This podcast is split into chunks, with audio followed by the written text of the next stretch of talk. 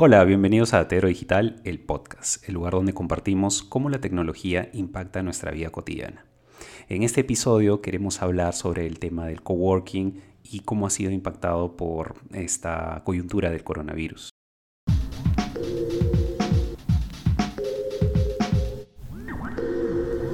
Empecemos primero definiendo un tema esencial sobre qué cosa es el coworking y cómo podría seguir funcionando en, esta, en este nuevo tiempo. Eh, empecemos por la idea que tenemos sobre el trabajo convencional. Tú vas a una oficina, vas a un lugar todos los días, te sientas, tienes un espacio y trabajas e interactúas con los demás, ¿cierto? En algunos casos empezó a hablar de la idea de que hay ciertas tareas que podrías hacerlas desde casa y que hoy día pues todos estamos obligados a hacer eso, básicamente. Pero en el medio surgió una idea de ¿y qué tal si podemos tener lo mejor de los dos sitios? ¿Qué tal si podemos tener un espacio descentralizado donde te resolvemos todas las necesidades administrativas de encontrar un espacio para trabajar sin negociar alquileres, sin negociar por pagar la luz, el agua, tramitar con la municipalidad para que te dé los permisos. Tú solamente pagas y ya entras a trabajar en este espacio. Además, este sitio podía estar mucho más cerca de tu casa. Y inicialmente esta idea se le empieza a vender a los que trabajan solos o tienen empresas pequeñitas que quieren ahorrarse todas estas molestias. Pero también se le empieza a vender a las grandes empresas como una forma de descentralizar, para que, por ejemplo, si la oficina estaba en Miraflores, no todos sus trabajadores tenían que venir hasta Miraflores, sino que podían abrir una oficina descentralizada en otro punto más cerca para un buen grupo de ellos. ¿sí? Ahora, ¿qué cosa es lo que ha pasado en esta situación? Que el modelo se basaba en que tú podías acceder a membresías que te permitían, por ejemplo, compartir una mesa con otra persona de otra empresa y trabajar juntos. Y obviamente como lo estamos viendo el día de hoy, esto ya no funciona en ningún aspecto. Bien, entonces vamos a hablar de este tema. Me acompañan como siempre mis amigos aquí Guille, Pati. ¿Qué tal chicos? ¿Cómo están? Hola, ¿qué tal? ¿Cómo están? Bienvenidos a este nuevo episodio y la verdad que es bastante interesante porque ha cambiado la forma en que las personas vamos a comenzar a trabajar. Es más, estamos ahorita desde casa y estamos produciendo y estamos eh, realizando nuestras actividades, así que vamos a conversar sobre este tema y cómo impacta eso de aquí al futuro, ¿no? Sí, tal cual, va a ser súper interesante, sobre todo porque ya creo que los tres hemos tenido experiencias trabajando en coworkings eh, desde hace ya bastante tiempo, entonces vamos a poder aportar bonito en el tema. Así que sí, bienvenidos y bienvenidas. Muy bien. Entonces empecemos primero por, por lo más general del tema, ¿no? Espacios donde gente de diferentes empresas se podía juntar, ¿no? Podías tener, poner una mesa, así como si estuvieras yendo al Starbucks, a la cafetería, y a tu costadito había una persona que estaba creando su propio negocio, tenía su tiendita online, pero por A motivos necesitaba trabajar ahí en vez de estar en su casa porque se puede concentrar más, ¿no? Y además porque este espacio le da herramientas que tal vez no tiene en su casa como no sé, impresiones, fotocopias, una línea más rápida de internet, en fin, mil cosas. El coworking empieza con una idea bien simpática, que era, no somos tanto como la oficina tradicional en el sentido de que somos más flexibles, ¿no? Tú pagas y empiezas a trabajar. Y empieza primero con una idea como los alquileres de oficinas, ¿no? Que acá localmente creo que ustedes conocen, ¿no? Hay casos como Rebus, ¿no? Que dice, tienes espacios compartidos, o sea, no es que todo el piso sea para ti, ¿no?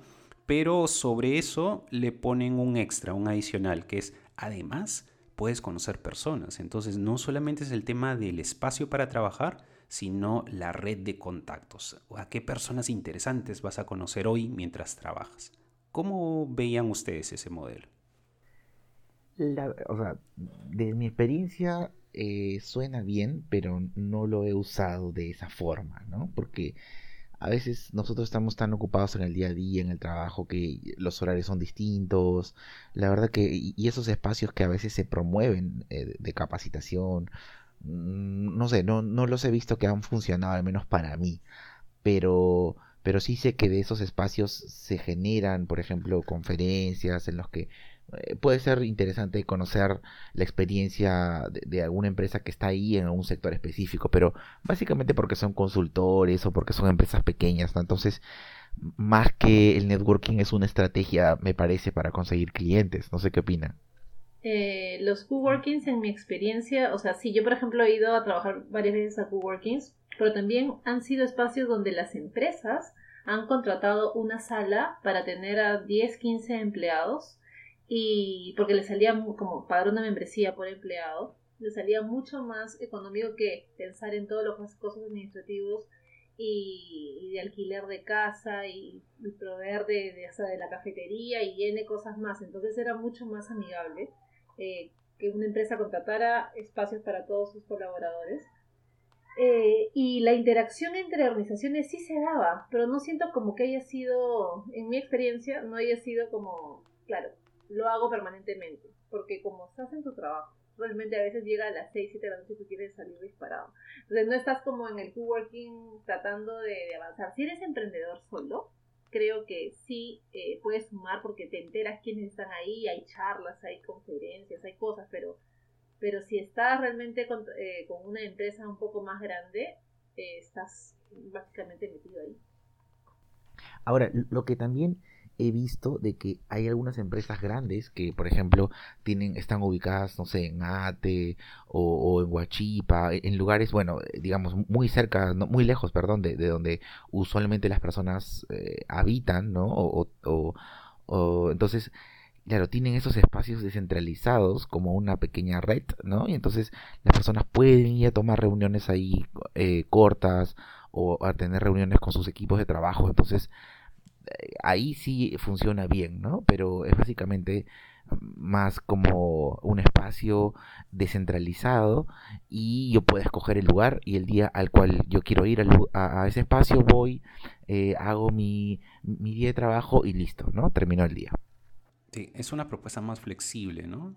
Eh, creo que esa era la clave, la flexibilidad de usarlo solamente para el momento que lo necesitas y por lo que hemos visto hasta ahora de las propuestas de los planes de coworking es justo eso, ¿no? De que pagas mensualidades con precios diferenciados según qué tanto tiempo vas a usar el espacio y a más tiempo de uso te dan más beneficios como más tiempo de acceso a salas de reuniones o un espacio completamente privado versus simplemente sentarte en alguno de los espacios comunes o acceso, qué sé yo, a una un asistente virtual que te toma las llamadas y cosas así, ¿no? En realidad sí tiene sentido y, ahora mucho más que antes.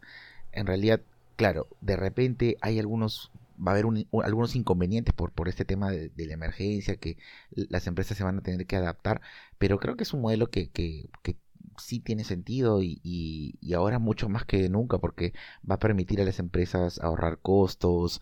Ya muchas de las personas, bueno, en algunos sectores, ¿cierto? En algunos sectores no se aplica, pero en la mayoría de los casos eh, este tema de la emergencia ha probado de que, de que el trabajo remoto sí es posible, así que eh, es, es cuestión de poder adaptarse, ¿no? Completamente de acuerdo con lo que dice Guillermo. En realidad ahora se viene el un cambio en las empresas. Ya estamos escuchando organizaciones que están quebrando o que simplemente no pueden tener ya eh, alquileres carísimos para tanta gente porque se han dado cuenta que antes, o sea, antes les costaba mucho eso de no tener a, su gente alrededor, porque hay un tema muy peruano, muy, muy de administración o gerencia no tan moderna, que necesitaba ver a la gente. Pero ahora que las personas están trabajando por, eh, por plataformas, eh, con, herramientas como Zoom o Meet o la que, o la que encuentren, eh, ya la flexibilidad y de poder trabajar desde casa es una realidad. O sea, ya la gente lo está haciendo. Entonces ahora las empresas están replanteando por qué invertir en una mega, hiper gran oficina con tanta gente cuando en realidad la gente también podría trabajar desde su casa pero claro, mucha gente tampoco puede trabajar en su casa. Entonces el coworking viene como el espacio ideal para... Es como el punto ya. En tu casa lo estás haciendo ahorita por, por emergencia. Pero no necesito tener realmente a la gente en oficina. No necesito hacer que la gente... Si sé que la mayoría de mis colaboradores están trabajando en otra zona, viven en otra zona. ¿Por qué hacerlos llegar, ir hasta, como decía, hasta Ate o hasta otro lugar, cuando tal vez todos viven en el otro lado de Lima. Entonces, eh, no sé, trabajas en el Callao y vives en Ate. Dos horas. Dos horas de transporte. No tiene ningún sentido. Eh, creo que el coworking teniendo puntos medios y oficinas centralizadas es un buen es, es, algo interesante para las organizaciones empezar a pensar en esos espacios. Pero a mí me genera ahí ya un problema, que, o sea, no problema, pero sí me quedo pensando en, en, uno, la seguridad de, tener, no tener tu oficina, sino tener solamente un espacio. Y además me genera el tema de, eh, en muchos lugares no hay ventanas, entonces hay solamente la recirculación de aire. Entonces ahí se me empiezan a generar unas cuantas dudas, pero esa soy yo que, que, vi, que no he tenido buenas experiencias en ese sentido. Ahora, eso que tú mencionas no solamente es del coworking, es de las oficinas modernas en general. O sea, yo veo ese modelo de oficina moderna igual a espacio herméticamente sellado y con el aire acondicionado prendido todo el día y, recircula todo lo que todo el mundo está respirando, ¿no? Que si alguien está enfermo, contagia a todos así, de ley, así segurísimo. Sí, y eso, por ejemplo, eh, yo como a mí me encanta el aire, o sea, me encanta la ventana y, o sea, el aire acondicionado, por último, no me gusta, mi garganta no, no lo acepta tan bien. Me cuesta un montón estar todo el tiempo en aire acondicionado, porque aparte no es que tú lo puedas regular a tu, a tu interés, es como el aire frío para todos y muchas veces hasta con mantita. En otro, cuando trabajaba fuera del Perú era como siempre tenía una mantita por si acaso porque el aire era muy frío. Y aquí es lo mismo, entonces eh, no siento que, que, sea una muy buena opción para mucha gente. Hay también mucha gente que se enferma. Acuérdate que en Lima también la gente sufre de asma como si no hubiera mañana. Así que mucha gente termina enfermándose. Y tuve una experiencia, conozco una experiencia de que una persona se enfermó eh, y 30 colaboradores se enfermaron justamente porque no había recirculación de aire en un piso, en una oficina. Entonces, eso de que, que sí, oficinas modernas, edificios súper altos, todo maravilloso, lindo diseño, pero el tema del acondicionado eh, podría ser, si es que no está los, eh, los filtros en, en, mantenimiento permanente y todos los temas de bioseguridad que deberían tener, es una bomba de tiempo para, el colaborador y para la gente que está ahí adentro. Y en COVID, cuando, COVID-19, cuando con una tosecita puedes enfermar a la gente, yo también diría que el tema de cómo manejan esos filtros es súper importante. O quién entra al coworking. O sea, te vas a, van a medir la temperatura cada uno que entre, ¿cómo va a ser? O sea, es un tema que se tiene, los protocolos van a tener que ser mejorados. Pero me, ponía a pensar, por ejemplo, en, en, qué alternativas tienen estos negocios de coworking sobre la posibilidad de que no exista, ah, eh, digamos, el hecho de que las personas vayan a estos espacios. Entonces, a lo mejor tendrían que vender lo que ellos ya tienen, sillas, mobiliarios o alquilar laptops, no sé, ¿qué, piensan sobre eso? O sea, ¿es una opción viable o no? Mm, mira, en mi caso personalmente hay algo a lo que le estoy dando vueltas hasta ahora, ¿no? Que el coworking, al menos todos los que he visto a nivel local y en otros países de la región, o sea, se apoyaban en el mismo mensaje de valor agregado. Te decía, esto es un espacio flexible para venir a trabajar. Pero, sobre todo, lo importante es las personas que están en este espacio. Y eso es lo que no sé qué tan compatible sea ahora con, con lo que va a pasar en adelante de que no te puedes juntar tanto a, a las personas. O sea, eso de te puedes tomar un café, eh, en un momento que te tomas una pausa en el coworking, vas a la cocina común y encuentras a, no sé, a alguien que está haciendo su tienda de mascotas. Por otro lado, alguien está empezando su ONG, ¿no? Y con ellos puedes intercambiar ideas geniales y desarrollar nuevas cosas. Ese componente, todos los coworking que he visto te lo venden, así. Esto es lo importante. No es tan importante el sofá, no es tan importante el aire acondicionado. Lo que importa es esto. Además te lo relacionamiento te dicen qué empresas están, como y te dicen, esta es la persona y esta es la organización. Entonces eh, tú eres, o sea, encajas perfecto para eso si quieres desarrollar estos temas. O sea, te ponen además quiénes están, para que sepas que vas a estar al costado de esas organizaciones. Mm. Ah, ah, sí, habría que ver si eso realmente funciona, ¿no? Y para, para los negocios que funcionan está perfecto, pero como digo, de repente no para todos, ¿no? Sí, eso, eso es algo que, por ejemplo, me queda dando vueltas en la cabeza. Eh, acá tengo un datito, pero creo que justo Pati había visto algo más de esto, de la transición hacia un modelo de, de red de contactos online, o sea, un coworking online. ¿Tú cómo lo has visto, Pati? Ahora se está hablando de lo que es coworking online, entonces es generar plataformas donde en esas plataformas la persona puede ingresar con su empresa y empezar a hacer esas relaciones que entre entre unos y otros, pero todo de manera virtual. Entonces ya no se estaba pensando en, España el hecho de ir al coworking en físico, sino generar este coworking en línea, en medio de plataformas.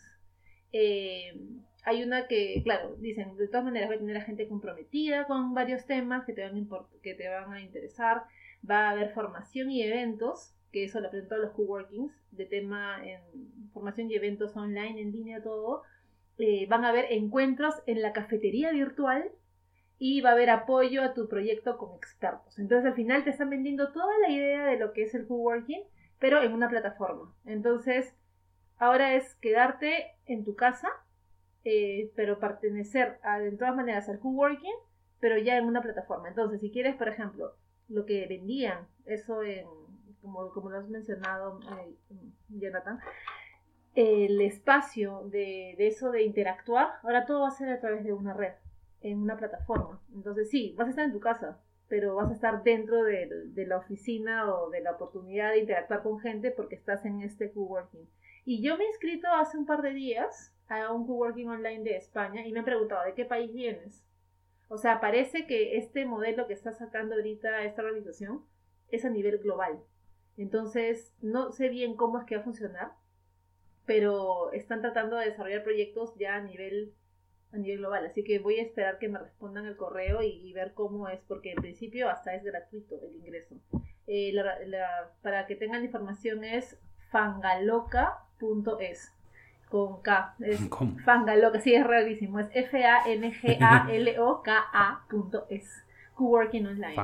Fangaloca con K. No, fangaloca con K loca de la gente está loca. De, de tú y yo estamos locos, Lucas, sí. sí, fangaloca.es, pero con, en vez de C, con K. Entonces es fangaloca.es, oh. working online. y, y es sí, o sea, es interesante para mí porque ya no están pensando, o sea, otra mirada, que es como que sí, eso tiene, tiene otra mirada, esa es que los coworkings tipo WeWork eh, están ahorita ya muchas organizaciones diciendo, oye, no estoy haciendo uso de los espacios y ha salido en las noticias. Eh, no me cobres el alquiler porque es que es imposible que yo vaya y yo como empresa eh, necesito liquidez y ahorita no lo tengo porque no estoy vendiendo. Y lo que ha, lo que ha respondido WeWork es, pero sabes que tú no pagas por alquiler, tú pagas por membresía. Y el edificio está abierto, así que tú puedes venir cuando quieras. Pero claro, estamos en emergencia, nadie puede ir. Entonces... Exacto es como lo que la gente que pagó su membresía para el gimnasio ya fue. O sea, yo sé que, o sea, mucha gente, las, las empresas están diciendo, no te preocupes, vamos a ver, a ver una ampliación después, pero eso es, es empresa por empresa. Ahorita WeWork está teniendo un montón de problemas legales, no solamente en Perú, sino a nivel global, por, por este tema. Eh, y ha salido en todos los medios, además. Pero me, me parece interesante esta opción de cafetería virtual, por ejemplo, que es conoce en persona a otros profesionales de forma informal y por lo que veo lo hacen por medio de Zoom, además. Tomarte un café con el resto de la comunidad o en la cafetería con un Energy Monday o un Breaking Beers los viernes. Entonces digo, mira, qué interesante, están haciendo propuestas dentro de, una comunidad de emprendedores eh, para que la gente se vaya conociendo. Ahora, yo no sé, yo soy más, más uno uno por mi personalidad, no sé cómo va a ser este uno a uno y esta conexión mediante la plataforma, porque por último, tú puedes en, una, en un coworking ir a una persona y decir hola, ¿qué tal? y presentarte y hablar uno a uno, pero cuando estás en una cafetería tan grande, o sea, hay, no sé, pues 12, 20 personas conectadas en Zoom, ¿cómo haces? Tendría que irme al chat y decirle, a ver tú, hola, eh, ¿cómo estás? ¿Qué tal? Pero estás 20 ahí. Entonces, ¿cómo hago para hacer el uno a uno? Y luego, oye, abrimos otra ventana tú y yo para conversar y conocernos. O sea, esa parte yo te juro que no sé cómo hacerlo porque eso me suena ya a stalker nivel Dios, que no, o sea, no, no, no. Pero ahí, ahí es interesante, pero claro, o sea, no es que exista también algo perfecto, ¿no? o sea, siempre va a haber algo que, que, va a costar adaptar, pero igual, o sea, es una idea interesante frente a, otras organizaciones que no están haciendo, o sea, que, que no, no, tienen otra opción, ¿no? Esta opción me parece maravillosa. Yo digo, ya me inscribí hace un par de días. Yo quiero saber qué es lo que va a pasar y cómo se mueve, porque digo, me parece genial. Ahora, estoy poniendo como qué es lo que, o sea, cuáles son mis, mis dudas al respecto porque, no sé, porque siento que va a ser bueno la de las conferencias, los tal vez mentoría de proyectos, no sé cuánto va a ser la membresía además porque inscribirte es gratis. Pero de ahí me imagino que va, tiene que costar, tiene que haber una membresía. O sea, tendría que haber una membresía. Así que no, no lo sé. Pero bueno, eso es lo que existe ahora. Coworking online, ¿qué tal? No, eso es lo que pasa ahora. Ahora tenemos Coworkings Online, eh, que ha salido esto eh, a raíz de, esta pandemia, pero vamos a ver si se sigue, qué otras opciones vienen, porque tal vez eh, los espacios de, de coworking van a estar más afectados, creo, las empresas que recién estaban entrando. A inicios de año, a fines de año pasado, hablaba con un amigo para que entre yo como una participante de su empresa para un coworking que está aquí en San Isidro. Eh, para estar en enero y febrero ahí. Eh, y él me decía, no, es que yo ya salgo de ese coworking. Pero están abriendo otros coworkings aquí en San Isidro, en el centro financiero. Y me pasaron el dato y llamé. Y dice, sí, somos nuevos, acabo de, acabamos de entrar y ya tenemos estos espacios y bla, bla, bla. Entonces yo estoy pensando también que esas empresas la están pasando grave ahorita. La gente, el coworking era una idea excelente y mucha gente está invirtiendo en espacios físicos para poder hacerlo pero como modelo de negocio creo que ahora va a enfrentar grandes retos. Es que yo creo, yo creo que la idea, la idea básica estaba buena, ¿no? Porque eso de nuestras, o sea, partamos primero de una idea sencilla. Nuestra ciudad, al, al igual que el resto del país, está centralizado, ¿no? O sea, dicen, todo está en Lima, ya, y cuando estás en Lima, todo está en ciertos distritos. Entonces, obligar a que toda la ciudad se mueva normal. Si tienes un trabajo de oficina, ojo, ¿no? Si tienes un trabajo de oficina, te tienes que mover o a Miraflores o a San Isidro. Y de ahí tal vez en mucho menor grado a los otros distritos, ¿no? Entonces, si descentralizas eso con oficinas en diferentes espacios, genial, ¿no?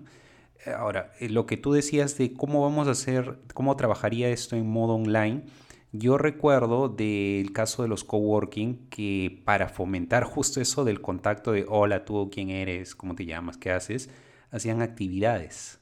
Que eso es lo que no sé cómo se trasladaría este espacio, porque dicen, ya, a las 5 de la tarde todos los jueves vamos a hacer unos talleres de cómo, no sé, pues cómo vender mejor o cómo conseguir clientes. Y se anotaban pues todos los que estaban en el coworking y así es como empezabas a conocer al resto porque a no, no a todo el mundo le nace eso de cruzar la cocina y, preguntarle al extraño, oye, ¿tú quién eres? ¿Qué, ¿En qué trabajas? ¿no? O sea, hay quienes pues no tienen eso, ¿no? Dicen, yo trabajo en lo mío y me voy y chao, ¿no?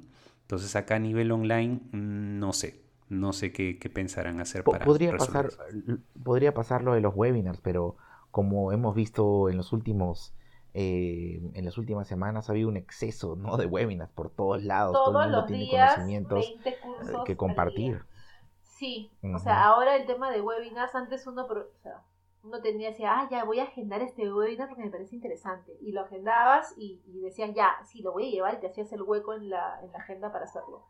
Pero ahora todos los días, todos los días, hay dos, tres webinars y las redes se han, o sea, todo el mundo ha hecho sus webinars ahora. Entonces, ya no siento, por último, que sea algo tan exclusivo y tan, o sea, ya no me da ni siquiera ganas de ir. Siento que hay tanta oferta que no sé si va a haber demanda para todos. O sea, he visto webinars que en otros momentos habrían habido 100 personas ahí y ahora hay 12, 14.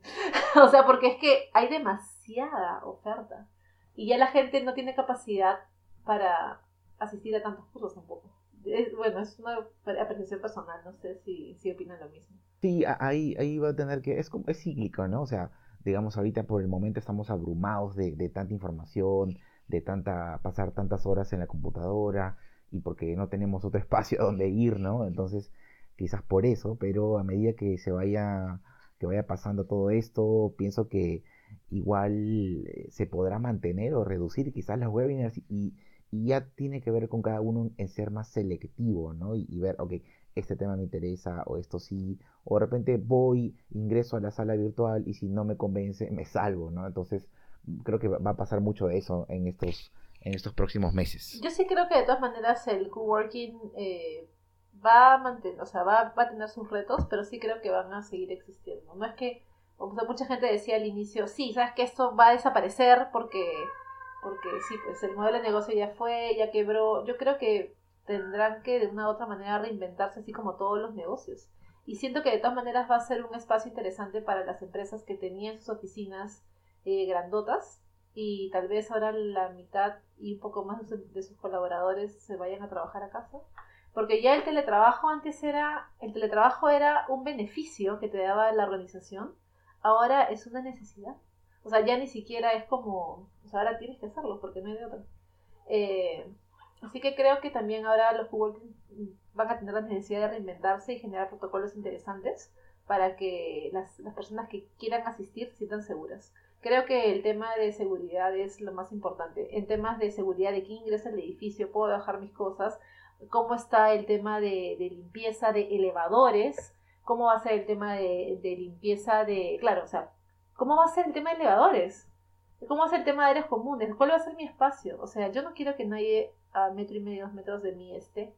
Y quiero que la gente por lo menos esté, no sé, tipo testeada si tiene fiebre o no, así como entras al supermercado Tal cual. O sea, no sé, es que no sé cuáles van a ser los protocolos, pero una vez que haya protocolos eh, ya establecidos y que las personas puedan leerlos, creo que va a ser más fácil que de nuevo se tome la confianza en volver a ingresar a un coworking. Pero reingeniería de negocio total es lo que estoy, lo que creo que tiene que pasar ahora. Y va a pasar, de hecho. muy bien. Entonces, eh, sí, es bastante interesante el tema. Yo creo que a partir de acá nos tocará observar qué, va a pasar en adelante, ¿no? Porque todavía estamos en el proceso de encierro al día de hoy, al día en que se está haciendo esta grabación.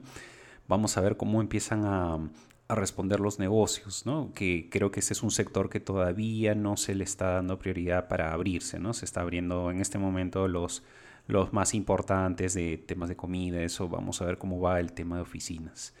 ¿Qué tal, Guille? ¿Qué te pareció el tema? ¿Quieres agregar algo más?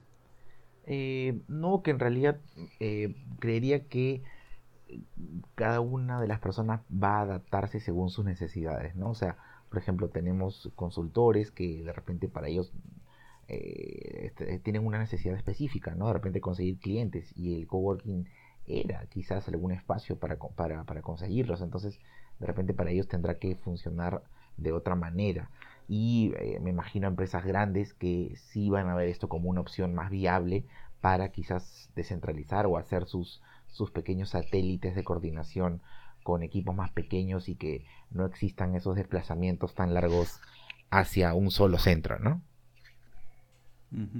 Así es. Muy bien. Bueno chicos, entonces con eso estamos terminando este episodio. Como siempre, gracias. Gracias por participar. Y ya nos estamos conectando el próximo episodio. No se olviden de que toda la información sobre este podcast se lo pueden encontrar en nuestra página web taterodigital.com. Muy bien, listo. Gracias chicos. Entonces nos estamos viendo hasta la próxima. Nos vemos. Chao, chao. Chao, chao. Cuídense. Bye. Thank you.